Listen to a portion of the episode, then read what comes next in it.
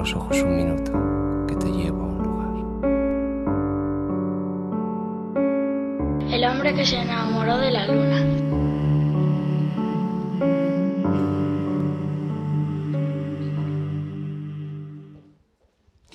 Continuamos con la Luna 368 que estamos grabando en la Facultad de Trabajo Social de la Universidad Complutense de Madrid y vamos a comenzar el bloque central. Hoy con una de esas invitadas que nos llena de orgullo poder decir que tenemos la oportunidad de hablar unos minutos de, radio, de podcast con, con ella. Creemos que es una invitada perfecta para poder hablar de multitud de cosas en un espacio como este, en la universidad pública porque hoy recibimos en la luna ni más ni menos que a Manuela Carmena.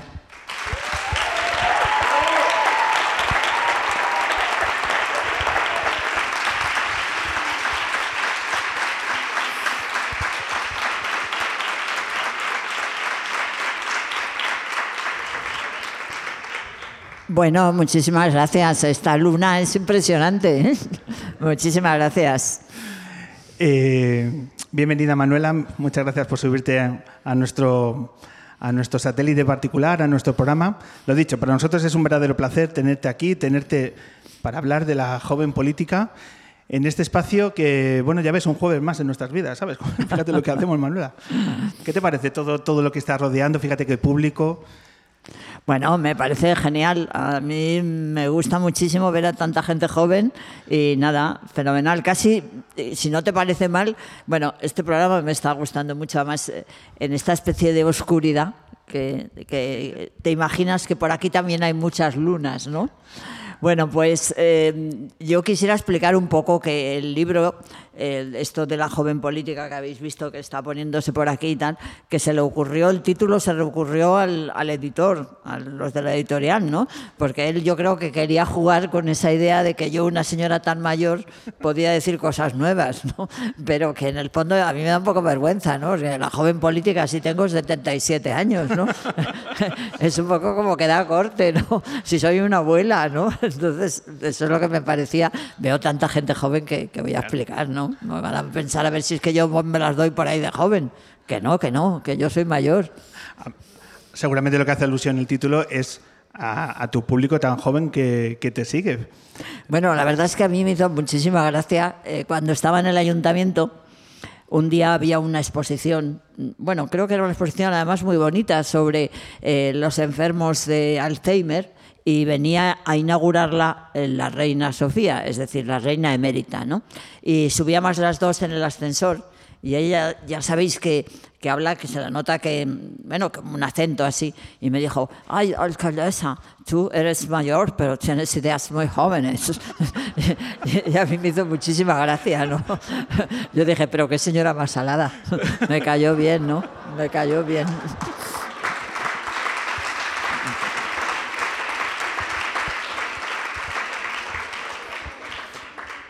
Manuela, esto de que imites a la reina Sofía no lo, había visto venir, ¿eh?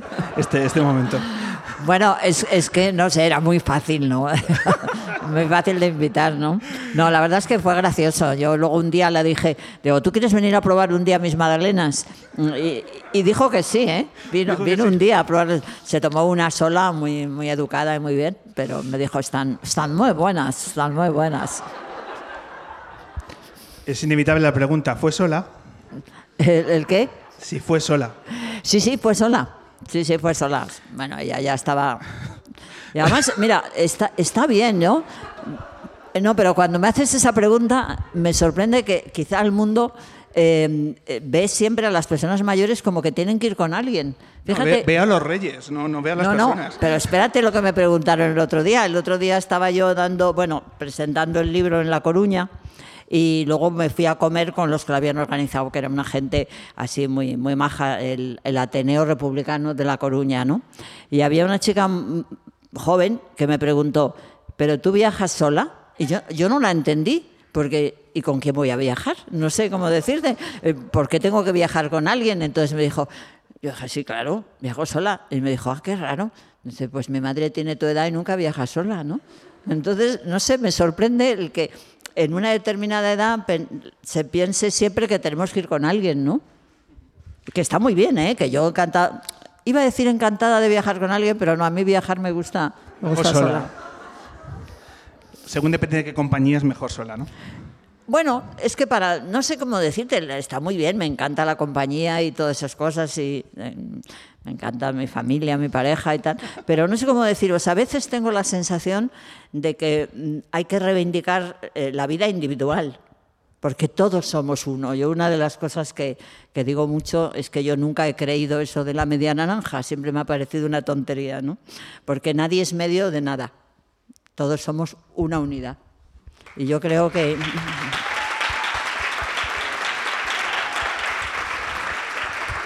Eso, eh, eso sobre todo yo creo que para las mujeres ha sido muy negativo ¿no? en la historia, ¿no? el que se haya aceptado con gusto el que uno formaba parte de otro, ¿no? Pues no. Manuela, vamos a hablar de este espacio, de la universidad pública, eh, y me gustaría que lo hiciéramos en referencia a tu etapa universitaria. ¿Cómo recuerdas aquellos años? Bueno, para mí la universidad fue fantástica, la verdad. De entrada, yo tengo el recuerdo muy emocionante del primer día que voy a la universidad.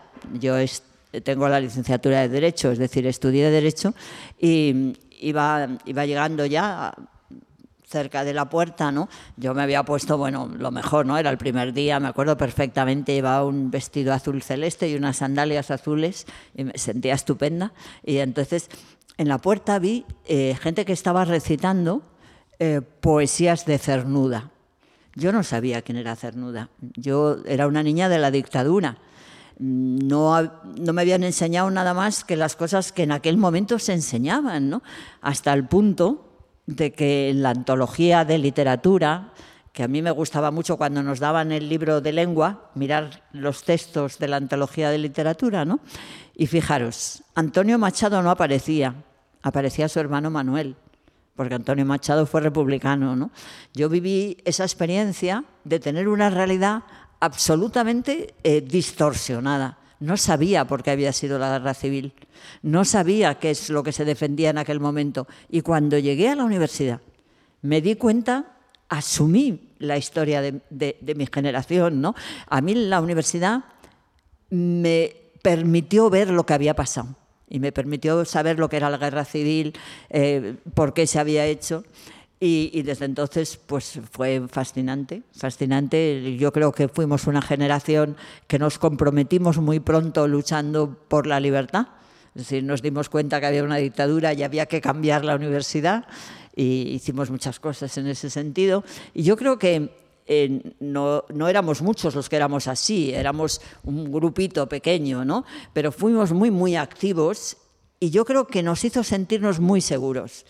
Derecho aprendimos lo justito, la verdad, las cosas como son, porque teníamos tantas cosas que hacer, tantas reuniones, tantos panfletos, tantas manifestaciones, pero aprendimos a escucharnos, aprendimos la democracia en las asambleas, en los debates. Y eso fue extraordinariamente hermoso. Y además conseguimos muchas cosas, porque entonces había un sindicato que era el sindicato falangista, era un sindicato de falange, ¿no? Y pues venga a protestar, a protestar, y aquello desapareció, lo tuvieron que quitar, ¿no? Y yo tengo el recuerdo en aquellos entonces, ya había tenido mucha suerte, era la pequeña de mis hermanas y tal, y, y bueno, mi padre pues podía permitírselo, y me acuerdo que me compró un, un pequeño coche, un 600, ¿no? Y yo iba con el 600, bueno, hasta el punto, fijaros lo que pasó, que cuando se vendió el 600, el, pues, porque ya mi padre dijo que había que venderlo, el que compró el coche le dijo a mi padre, mire, perdone, pero es que en la alfombrilla del coche he encontrado todas estas publicaciones del mundo obrero, del Partido Comunista, si no le importa, si no le importa, se lo doy a usted, no me vaya a pasar a mí nada, ¿no? Porque la verdad es que el coche se convirtió en un agente, en un agente de revolución, ¿no? En un agente de cambio, ¿no? Pero te sentías muy importante, ¿no? Porque decías, "Jo, todo lo que hemos podido conseguir, ¿no? ¿Qué tal estudiantes eras? ¿Eras de las que estudiaba la última noche? Sí, pero había que sacar buenas notas, porque nosotros teníamos la idea de que como éramos líderes universitarios y éramos un poquito, pues, en fin, los que agitábamos, teníamos que dar buen ejemplo. Y eso me ha valido mucho durante toda la vida, pienso que solamente se enseña con el ejemplo y había que estudiar muchísimo. Y entonces, en aquellos entonces se tomaba algo, que ahora no lo quiero casi ni decir, pero es verdad, nos tomábamos una, una medicina que era legal, se compraba en la farmacia, que se llamaba la centramina y que era una cosita que te lo tomabas y bueno, por la noche era una maravilla, vamos. Yo me acuerdo que hasta el libro de mercantil, que era un rollo, me parecía que era precioso, era satinado, pasabas las hojas y tal. Y luego, ¿sabes? Luego nos dimos cuenta que aquello, que aquello era súper peligroso y que a la mañana, ahora sacabas unas notas estupendas al día siguiente, no te acordabas de nada, pero las notas sacabas buenas, ¿no? Y al final lo prohibieron, claro, la centramina vamos, lo tuvieron que prohibir. Pero sacamos buenas notas, ¿eh? Y es más, al final hasta salí, saqué sobresalientes y todo. No muchos, pero algunos, ¿eh? Algunos. Eh, estudiabas en la, en, en la Universidad de Madrid, pero te licenciaste en Valencia. ¿Por sí, qué? bueno, porque eh, la verdad es que el régimen de Franco estaba como muy sorprendido, ¿no? Porque decía, bueno, que los obreros se pongan en contra, vale, pero los estudiantes, que eran casi todos, pues, casi todos procedían más bien de familias acomodadas. ¿Por qué se ponen los estudiantes contra el régimen? Lo llevaban fatal. Y entonces hubo un determinado momento que tuvieron una actitud muy represiva y todos los que destacábamos un poco nos echaron de la Universidad de Madrid. Y dijeron, ya no podéis estudiar aquí. Si os admite alguna otra universidad de España, vale. Si no, no podéis estudiar, ¿no? Y entonces, pues fuimos mendigando por universidades y nos aceptaron en Valencia. Entonces estaba allí, era muy influyente, eh, un catedrático de Derecho Internacional, que si seguís o si leéis un poco cosas de la guerra civil, era el hermano de un general republicano muy importante llamado Miaja de la Muela. ¿no? Y entonces este catedrático pues nos tenía simpatía y nos aceptaron en la Universidad de Valencia. Y por eso yo, aunque estudié en Madrid, eh, quinto curso, que cuando me echaron de la Universidad de Valencia era quinto, lo tuve que hacer en Valencia. Bueno, pues eh, reconocido este, este, guiño, este paso por la universidad, vamos ya a girar hacia la joven política, Manuela. Vamos a empezar a hablar de, de, todo lo que desgranas, de, de, tus experiencias por el paso por la política municipal de esta ciudad, pero lo vamos a hacer arrancando desde una serie de televisión. ¿Ves series, Manuela? Eh, sí, pero no muchas. Es que muchas son muy parecidas. ¿Sabes? No, no me gusta mucho. Ahora estoy viendo una, creo que es sueca, que me hace mucha gracia, que se llama eh, Una familia amplia o no sé qué. Esa me está gustando. Muy a favor de todo lo audiovisual sueco nosotros. Eso, estamos muy a favor de eso. Eh, pero mira, te vamos a recomendar una serie. Venga. Una serie que lleva tres temporadas, protagonizada por Javier Cámara, que se llama Venga Juan cada temporada la verdad que han puesto un nombre. Está Bota Juan, Venga Juan y Vamos Juan.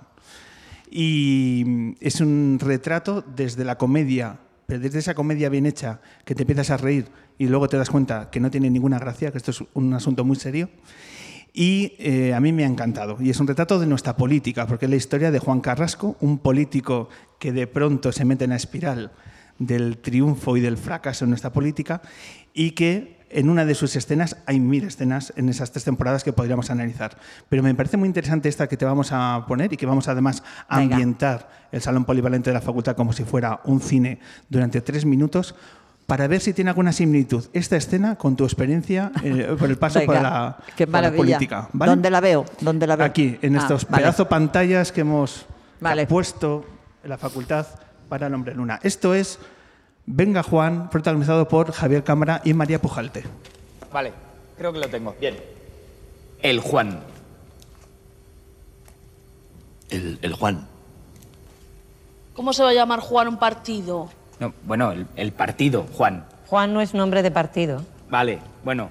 Juntos, unidos, por un amanecer nuevo, el Juan. ¿Qué os parece? Para una secta de pederastas satánicos está muy bien. Además, los partidos ya no son siglas. Ahora la última tendencia en naming es llamarlos con una palabra sencilla pero potente. Algo que suene bien y que sea fácil de recordar. Bien, pues el domingo tengo que ir con un naming potente de esos. De todas formas, es un poco raro que Vicuña te haya invitado tan pronto a cazar. Seguro que quiere algo a cambio. ¿Algo a cambio de pagarnos la campaña? Firmo. O sea, que estás dispuesta a venderte al primero que te ponga pasta por delante. Eva, por favor, tú me conoces mejor que nadie. Por eso lo digo. ¿Qué pasa si te dice que quiere cambiar los estatutos? Pues le, le digo que es imposible. Pero si no tenéis estatutos. Por eso. Va, a ver. Ah. Equipo, equipo, por favor. Va, vamos a hacer un kick Tiempo, ¿ok? Bien. Si queremos cambiar el establishment, primero hay que pasar por el aro. Pero eso no quiere decir que estemos pasando por el aro de verdad. No, cuidado. O sí. Estaremos pasando por el aro de verdad, pero no en ese sentido, sino en el otro. Creo que ha quedado bastante claro. Vamos a financiar el partido. No sé cómo. Lo vamos a financiar. Vamos a llegar a las elecciones y vamos a ser la sorpresa de estas elecciones.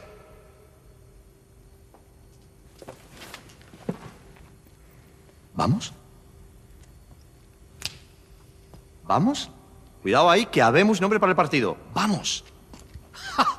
¡Vamos, Juan! Macarena, ¿qué te parece?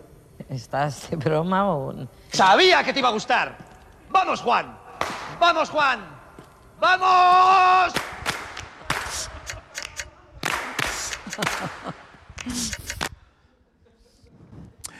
Es maravilloso, Juan Carrasco, a, a- a la vez que lamentable. Eh, Manuela, ¿qué te ha parecido? ¿Podemos encontrar similitud en, en las cosas que has visto dentro de nuestra política con esta escena? Bueno, voy a ir a ver la, voy a ver la serie, ¿eh? me ha gustado, me ha gustado. Bueno, eh, sí, yo creo que sobre todo lo que hay detrás de esto es que, mm, que se ha diluido el contenido de los partidos, ¿no? que no hay nada detrás del contenido de los partidos. Si analizas un poco eh, los estatutos de todos los partidos, los objetivos de los partidos, ves que mm, o no tienen que ver con la realidad o son tan genéricos eh, como por ejemplo pues eh, creo que el Partido de Ciudadanos decía el objetivo del partido es participar la gente no bueno, son cosas que, que no tienen, que no tienen contenido, ¿no? Yo creo que estamos viviendo un momento. El tema es muy interesante y es un tema para reflexionar, porque eh, yo creo que cuando los partidos tuvieron un papel importantísimo fue en el siglo pasado, que es cuando empiezan los partidos de clase, ¿no? En un momento en el que yo creo que el marxismo aportó algo muy interesante y es dar un protagonismo a la clase obrera, ¿no? Y entonces hubo la gran tensión en, el mundo, pues es el siglo XX, ¿no? Que es la tensión entre las exigencias de una vida digna de la clase obrera y la resistencia de un sistema económico, capital, etcétera, etcétera, ¿no? Pero yo creo que todo eso ha ido diluyéndose, se ha, digamos, fraccionado mucho más la sociedad y ahora tú preguntas eh, qué es lo que hay detrás de los partidos. Y la sensación que tienes es que, desgraciadamente, eh, hemos olvidado que la política no debe ser nunca una profesión. Yo insisto mucho en eso. La política no es una profesión. La política es una responsabilidad que uno ejerce durante un determinado tiempo de tu vida, ¿no? Porque si conviertes a la política en una profesión, entonces el partido es como, digamos, la SL o la SA, se acaba convirtiendo en una sociedad cuyo objetivo fundamental es conseguir retribución para los miembros del partido, es decir, llegar al poder, ¿no? Bueno, por ahí van las cosas, ¿no? Vamos a hablar de momentos que compartes en el libro, donde tú transmites lo que sentías más allá de los momentos, eh, o sea, la traducción de, la- de lo que estaba pasando en el día a día como alcaldesa. Me gustaría reparar en dos o tres momentos. Uno de ellos, después de finalizar los plenos del ayuntamiento que tú presidías, después de estar horas y horas intentando canalizar un espacio que demasiadas veces se iba por los terrenos del barro y de la confrontación por la confrontación, y llegabas a tu despacho. ¿Cómo era, ese- cómo era ese momento? Sí, la verdad es que mm, era una sensación mm, lógica de, un cansancio y, y de la, y de la impresión de que no conseguía de verdad el convertir lo que yo creo que sería interesante eh, en verdadero debate los eh, plenos del ayuntamiento. ¿no?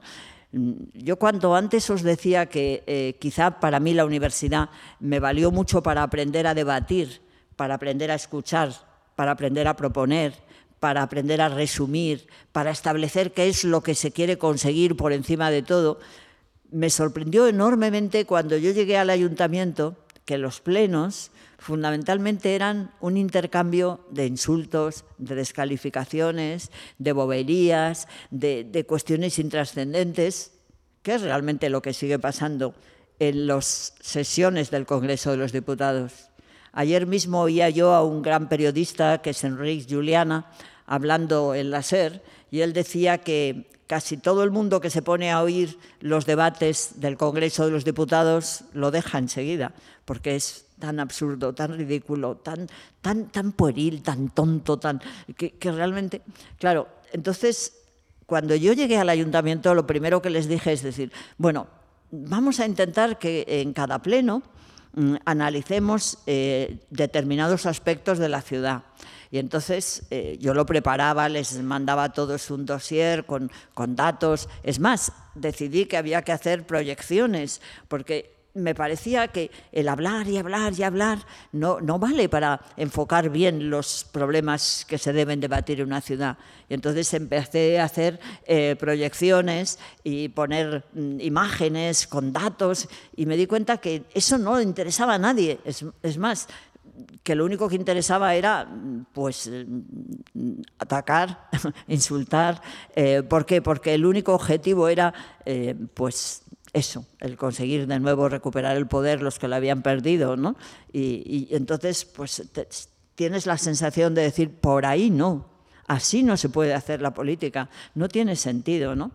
Fijaros lo que yo pienso. Pienso de verdad que hoy día sobran las estructuras físicas de los congresos de los diputados. Porque yo creo que los políticos no tienen que hablar tanto, no tienen que dar discursos, no tienen que hacer ese juego de florete de yo te insulto un poco o un mucho y tú me contestas con otro poco o con otro mucho y vamos subiendo. No, yo creo que lo que habría que hacer es salas de trabajo, salas de trabajo con grandes pantallas, con personas que ayudaran a analizar datos, con personas eh, de la calle que sistemáticamente vinieran a decir las cosas que funcionan y lo que no funcionan. Es decir, que la imagen física, yo creo hoy día, de los congresos de los diputados, de los grandes, eh, digamos, espacios de los plenos de la Comunidad de Madrid, de los ayuntamientos, está desenfocada. Está tan desenfocado como una escuela que esté basada en un pupitre, eh, un, un encerado, y un mapa de España. Esas son las escuelas de los años 20. Hoy día las escuelas se piensa que tienen que tener otra estructura, tienen que tener mesas de trabajo, tienen que tener núcleos de relación. ¿no? A mí, eh, yo os recomiendo una, una, biografía que es interesante de la vicepresidenta eh, de Estados Unidos, de Kamala Harris. ¿no? Eh, Kamala Harris eh, ha escrito un, una autobiografía, ¿no? Y, ella cuenta que cuando únicamente ha podido observar ella era congresista de, del Congreso de los Estados Unidos antes de ser vicepresidenta. Y decía que cuando únicamente se conseguía hablar de verdad eran en unas reuniones que eran cerradas y que no estaban en un escenario de este tipo, sino que eran mesas de trabajo. ¿no? Entonces la gente se, relataba, se relajaba, se miraban a la cara unos a otros. ¿no? Yo no sé si habéis pensado vosotros por qué el Congreso de los Diputados está hecho para que ninguno se mire, porque hablan mirando hacia, hacia, hacia la nada, hacia el que preside. ¿no? Hay que hablar mirándose unos a otros, interrumpiéndose tranquilamente, escuchándose. Yo digo que el diálogo tiene que huir de las palabras enlatadas. En la política, lo que se dice, lo dicen los grupos parlamentarios, preparan los argumentarios, dicen a todos lo que hay que decir, todos repiten lo mismo. A veces repiten hasta el mismo chiste, porque como está en el papel que les dan a cada uno del grupo, pues lo repiten, ¿no? Así no vale, así no vale. Yo creo que el, debate tiene que ser mirándonos unos la cara a otro, diciendo, oye, perdona, ¿qué dices? No te he entendido bien. ¿Te importaría repetirlo? Espera, no, pues quizá tienes razón. Pues vamos a ver eso que dices, vamos a estudiarlo. Venga, pues vamos a llamar a las personas que... Imaginaros qué diferente sería hacer la política así. Eso sería lo razonable. Lo que no es razonable es como lo hacemos ahora. En otro de los momentos... Igual me he extendido mucho, ¿eh? si me extiendo me cortas. ¿eh? Más o menos estamos en tiempo, pero ahí, ahí ya, ¿eh, Manuel? eh, otro de los momentos que me gustaría destacar por el efecto que tiene los equipos de comunicación de vuestros equipos en el día a día de vuestras decisiones. Por ejemplo, el día del abrazo con Cristina Cifuentes. Sí, la verdad es que este día fue un día muy, muy gracioso porque normalmente los políticos, yo creo, en general, eh, suelen tener grandes equipos de comunicación que les señalan un poco lo que deben hacer, ¿no? como yo no era del mundo profesional de la política, sino que venía de ser una persona corriente y seguir siendo una persona corriente, pues yo hacía lo que se me ocurría, ¿no? Y entonces, pues había tenido una discusión, bueno, no una discusión, yo había invitado a la señora Cifuentes, a la que entonces era la presidenta de la Comunidad de Madrid, la había invitado a comer al ayuntamiento, ¿no? Porque en el ayuntamiento había una cocina que había creado el anterior alcalde para que vinieran empresas que hacían allí la comida, ¿no? Y como a mí me sale bien cocinar, yo dije, bueno, pues no hace falta que venga nadie y hago yo la comida. Y entonces, pues para ahorrar, ¿eh? Porque a mí lo que no me gustaba era hacer una comida con el presupuesto de todo. Esto lo hago yo muy bien.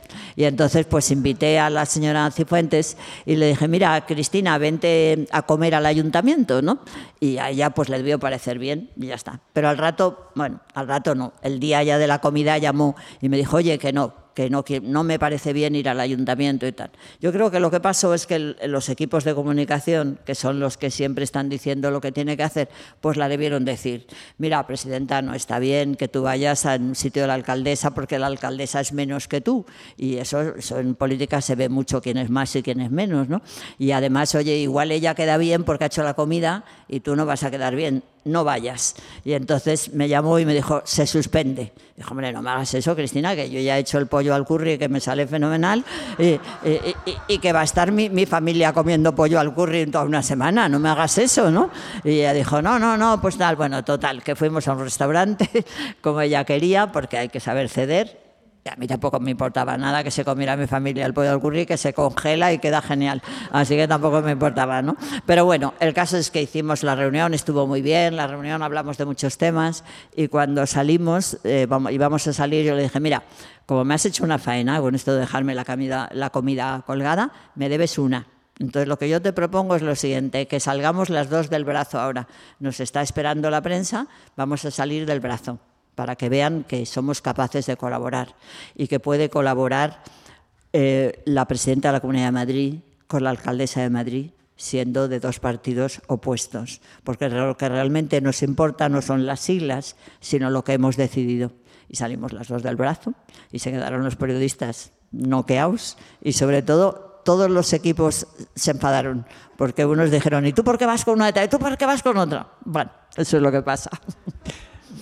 Divides en el, en el, libro los medios de comunicación respecto a lo, de una línea muy simple, los que son afines a un partido político y los que no. En tu caso, ¿cuáles eran los afines?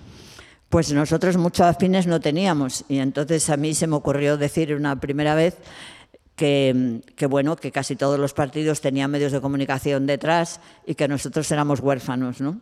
Bueno, la que se lió con eso, se enfadó todo el mundo muchísimo, ¿no? Porque todo el mundo dijo, ¿y cómo eso va en contra de la libertad de prensa? No, yo lo que constataba es que éramos huérfanos, no teníamos ningún medio de comunicación detrás, esa era la verdad. ¿La ciudad de Madrid es gobernable, Manuela? Es decir, con la, con la cantidad de poder que acumula esta ciudad, con los medios de comunicación cómo se posicionan intentando día tras día ejercer presión en todas las decisiones. El dinosaurio que es el Ayuntamiento de Madrid, que, ahora hablaremos. Eh, también el ejemplo de ciudadanía que está poniendo esta ciudad apostando por determinadas eh, decisiones y no otras. La mirada cortoplacista que siempre tienen y que impone el sistema. En la conjunción de todo, yo me pregunto si esta ciudad puede ser gobernable en unos términos más constructivos de los que tenemos ahora. Bueno, yo creo que la ciudad de Madrid de verdad es una ciudad extraordinaria. Es una ciudad, yo creo que tiene un, nivel ético importante. ¿no? Yo de verdad siempre cuento que habiendo sido yo una persona que desde la derecha se me cuestionaba mucho, porque, bueno, por lo que ya sabéis, ¿no? pues yo he ido todo, normalmente he ido en el metro, he ido en la calle, yo no he tenido ningún problema. Es decir, a mí, yo ahora mismo sigo yendo en el metro normalmente y, cuando era alcaldesa igual. Y, yo no he tenido problema, la gente lo respeta, es más, la gente es cariñosa, te saluda. Cuando era alcaldesa muchas veces, pues si habían leído cualquier cosa, pues me comentaban algo y tal. Ah, que creo que estuvo usted mal el otro día, no sé qué y tal. Una cosa completamente agradable que demuestra que la ciudadanía madrileña es afectiva, y es eh, demócrata, es tolerante, la ciudadanía. Otra cosa son los medios de comunicación, que yo creo que desgraciadamente los medios de comunicación han aceptado ser corresponsales de guerra. Como la política es una guerra, una guerra inventada, porque es una guerra de teatro, pero los medios eh, han aceptado el ser de alguna manera corresponsales de un lado o de otro, ¿no? Y yo creo que eso es lo que deforma la realidad. Mira, mi experiencia era maravillosa. Yo iba todos los meses, iba a un distrito. Madrid, como sabéis, tiene 21 eh, distritos, ¿no? Bueno, pues yo iba a un distrito y se llenaba así la sala como esto, y yo decía, buenas tardes, porque iba por la tarde, he venido a escuchar. Y no decía más nada. Entonces intervenían a lo mejor 50 personas, ¿no? Esas 50 intervenciones son auténticos cartas de presentación de que tenemos una ciudadanía perfecta, en condiciones de conseguir que esta ciudad sea una ciudad todavía mejor de lo que es.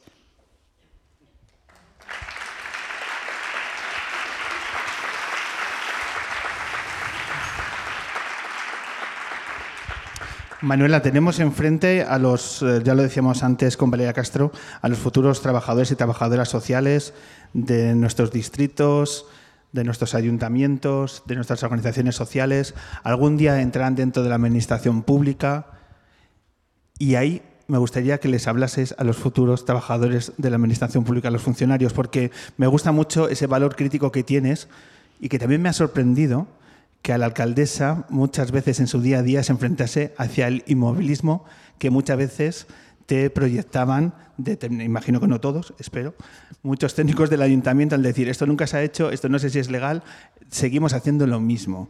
A estos futuros trabajadores sociales de nuestros distritos que algún día tendrán cargos importantes en la protección de nuestras familias y nuestros niños y niñas, cuando estén en esos espacios, eh, ¿cómo deben de actuar para que no nos encontremos lo que muchas veces nos encontramos?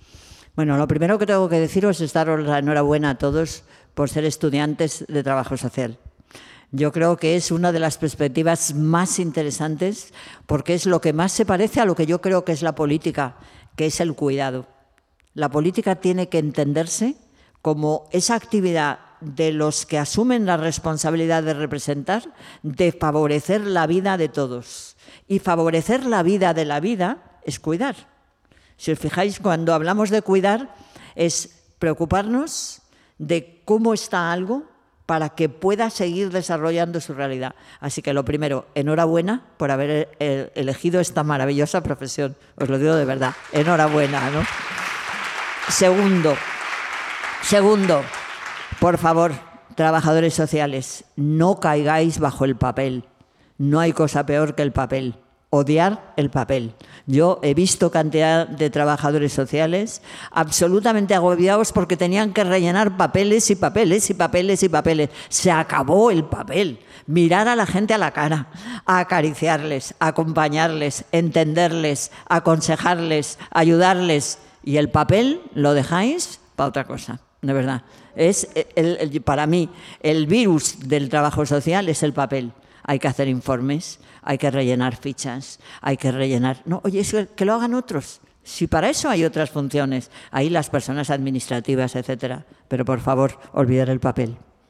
Manuela, para ir finalizando, quiero que compartamos, yo creo que tres situaciones de esta ciudad que estoy seguro en las clases de esta facultad se ha tenido que hablar.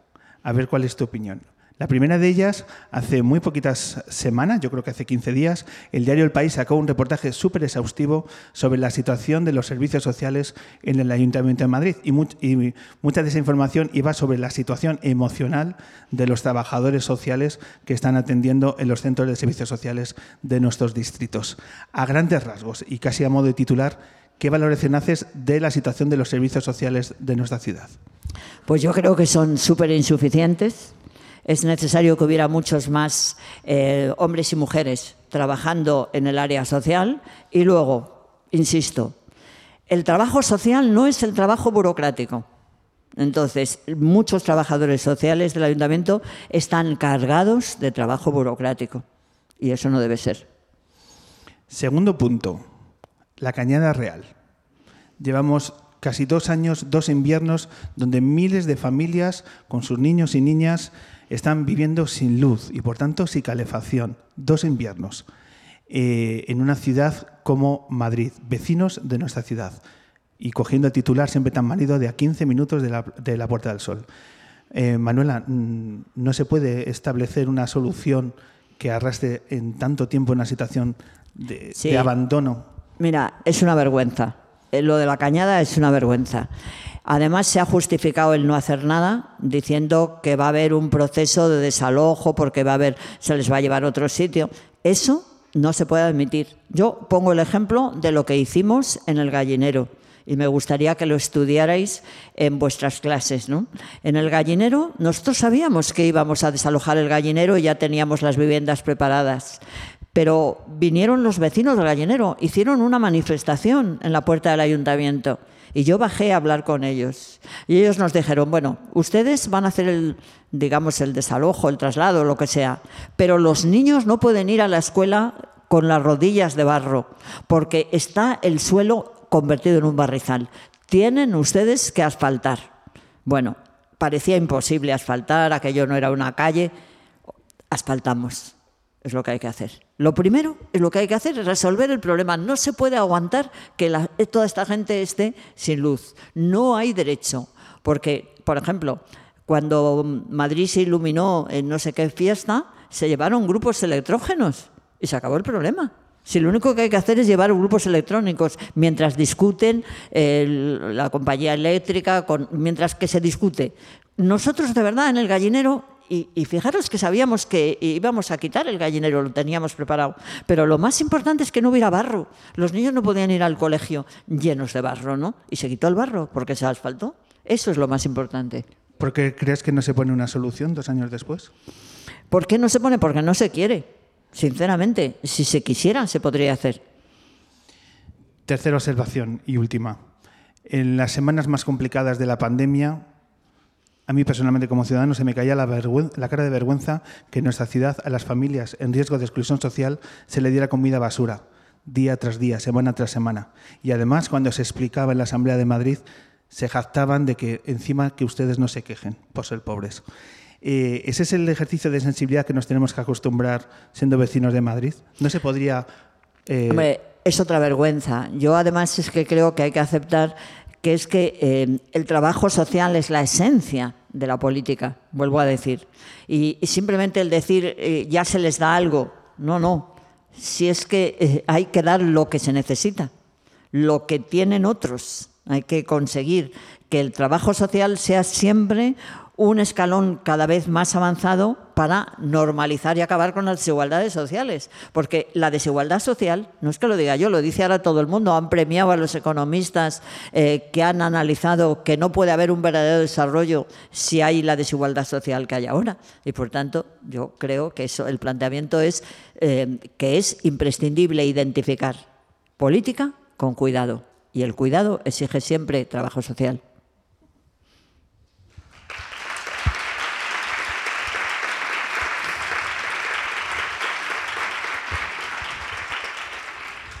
Y ya para acabar, ¿vas a ir el domingo a ver a Valeria Castro? Eh, no, no, no, hombre, me encantaría, pero no puedo porque sabéis lo que pasa, que yo ahora, la verdad es que tengo un programa de radio que me lo estoy pasando muy bien, que se llama Máster en Justicia, que no sé si lo habéis oído alguna vez, está en Radio, en radio 5 y está luego en el podcast, y es el domingo el día que tengo que prepararlo, que si no, no me da tiempo. Hacer el directo. Bueno, Pero eh, me ha encantado, ¿eh? Voy a mandar a otros que tienen menos que hacer que vayan. bueno, y además te invito ahora que veas a Los Vinagres, otro grupo de La Palma, que además es una isla con la que tú también has tenido un trato muy cercano. La adoro porque yo estuve de jueza allí, en la isla de La Palma. Y eh, además, bueno, fue una serie de experiencias maravillosas ya hace muchos años, pero me encanta y tengo muy buenos amigos. Y los que no la habéis visitado, os perdéis algo, ¿eh? Es una verdadera maravilla la isla de La Palma.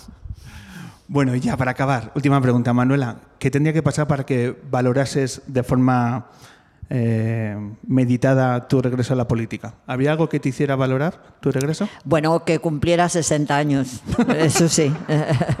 Eso sí. Vale. De acuerdo. Manuela Carmena, muchísimas gracias por estos minutos. Siempre ha dado placer.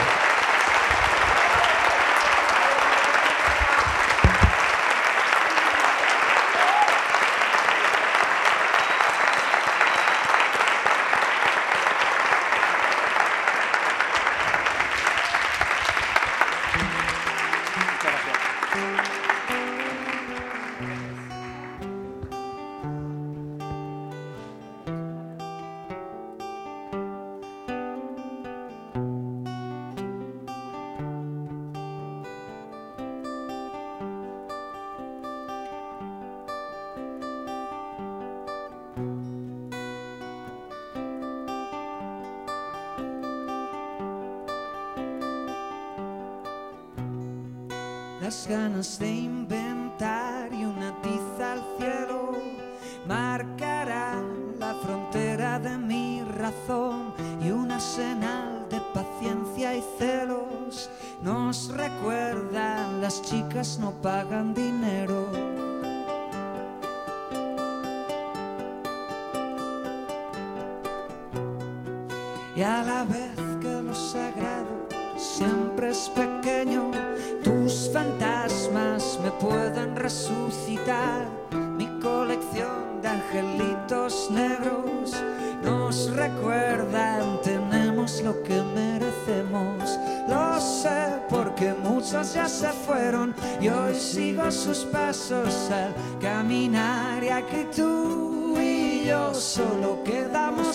buenos, nadie nos enseña